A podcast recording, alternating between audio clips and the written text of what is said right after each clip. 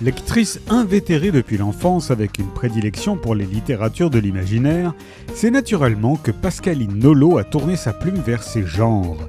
Elle a publié une dizaine de nouvelles chez différents éditeurs. Elle est l'autrice de sept romans destinés aux jeunes adultes ou aux enfants, comme Elliot et la bibliothèque fabuleuse ou Gris comme le cœur des indifférents. Elle publie Rouge et elle s'adresse à un public adulte et s'attelle à la réécriture du conte du petit chaperon rouge à l'aune des violences faites aux femmes.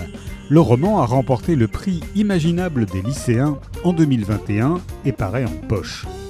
Accroché au versant du mont Gris et cerné par bois sombre, se trouve Malombre, hameau battu par les vents et la complainte des loups. Là, survit rouge, exclu et persécuté, car la cramoisie porte sur son visage et jusque dans son nom la marque du malin. Sa mère est morte en couche et depuis ce temps, un pacte maudit lie le village à une sorcière que tous surnomment la grand-mère. À l'arrivée de leur premier sang, les jeunes filles sont envoyées dans la forêt pour l'y retrouver. Aucune bannie n'en est jamais revenue. Alors que Rouge voit venir le jour fatidique avec crainte, les villageois pétris de cruelles superstitions s'en réjouissent.